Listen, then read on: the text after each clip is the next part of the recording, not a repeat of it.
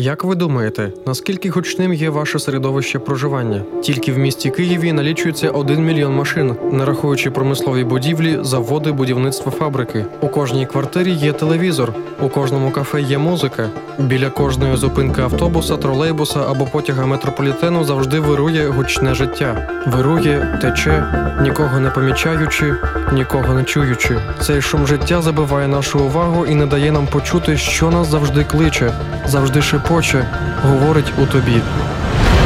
Тема сьогоднішньої програми Голос серця.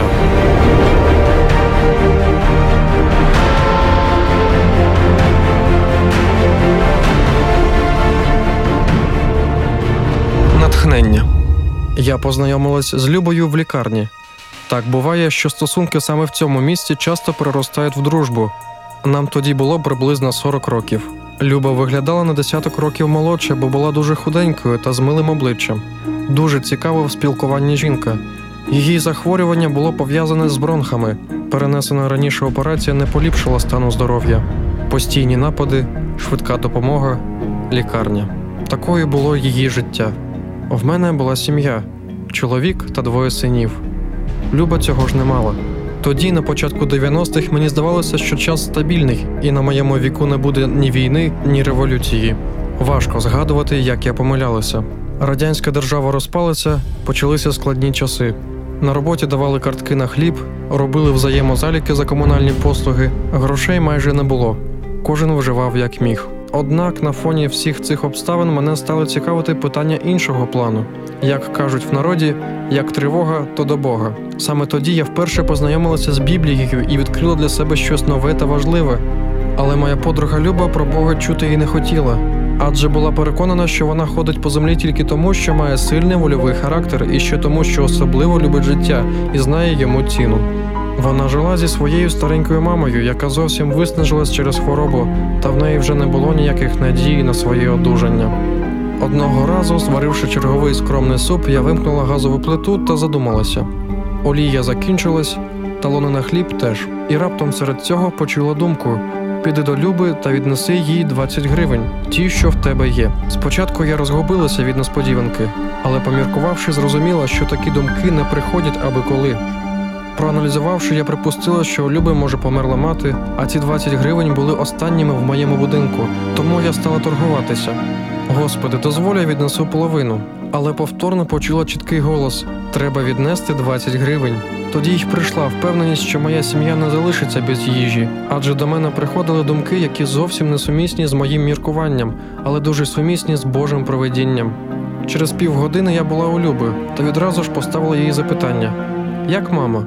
Відповідь була сумна. Все як раніше. Я відразу ж віддала гроші. Візьми, тобі знадобляться. Люба взяла кошти, її обличчя одразу ж стало якимось розгубленим. За 10 років нашої дружби я ніколи не бачила її сліз. Раптом вона розплакалася та розповіла, що за півгодини до мого приходу вона вперше в житті молилася. Вона тряхла порожнім гаманцем та прохала: Боже, мені на сьогодні потрібно 20 гривень. Я підрахувала на бинти, на ліки та на батон хліба. Мені потрібні гроші зараз. Подруга подивилася на мене крізь сльози. І ось ти принесла мені те, що я просила. Це значить, що Бог існує? запитала вона. Я посміхнулася та обійняла її, та твердо відповіла: Бог є, потрібно лише прислухатись. Голос, який перемагає смерть. Слухайте у наступній історії за мить.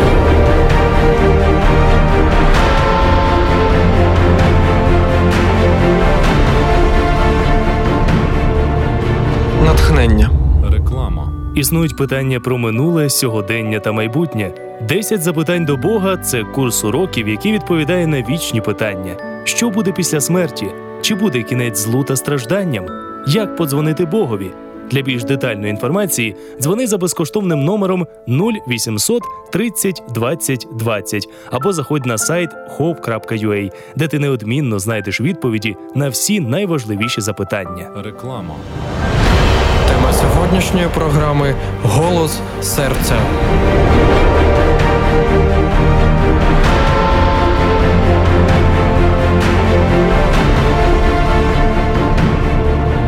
Натхнення. 31 серпня 2004 року я йшов по Москві з купою валіз. Велике місто було далеко добиратися, а я якраз їхав у свою запізнілу відпустку. Через натовп та кучу транспорту мені довелося пробиратися з дружиною та маленьким хлопчиком. Ну, ви розумієте, вона бухтить, бо не взяли таксі, а він бо хоче в туалет. Взагалі мені теж приходила думка про таксі, бо сумок було дійсно забагато. Але я вперто йшов вперед, зрідка помічаючи їх невдоволення. Як же мені набридло все навколо, а тим більше й вони. Мій син Артем говорив як міг про своє прохання. Хоч я не розумів його мову, але він робив свої лінгвістичні вправи все гучніше та гучніше.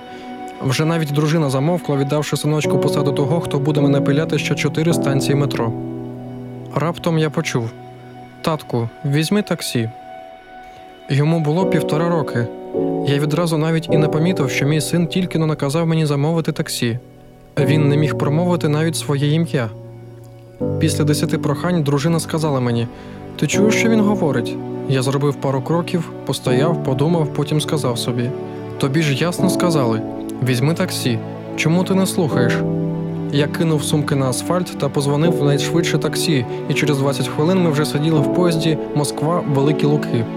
Поїзд ще не встиг відправитися, як ми відчули вибух. Пізніше в новинах ми дізналися, що на станції метро Ризька терористка вибухнула посеред натовпу людей. Було багато поранених і загиблих. Пізніше я з дружиною сидів та думав, адже через 20 хвилин я сам повинен був бути на тій станції, якби не послухав свого сина. Смішно виглядає, але мій син, який прожив рік на цій землі, вже встиг врятувати мені життя. Як добре, що я почув його прохання, адже він, виходить, прохав мене врятуватись.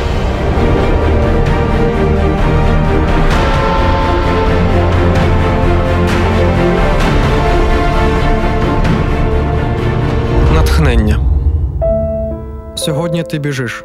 Сьогодні у тебе плани, робота, сім'я, відпочинок.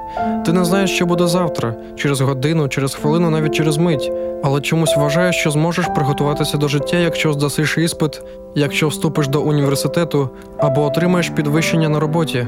Нічого не допоможе, адже підручники не захищають від вибухів. Підвищення на роботі не лікує хвороби. Нова посада не захистить від смерті. Я пропоную тобі познайомитися з тим, хто зможе захистити, подбати та врятувати від смерті. Він завжди говорив з тобою всередині та до цих пір говорить. Прислухайся, і ти його неодмінно почуєш.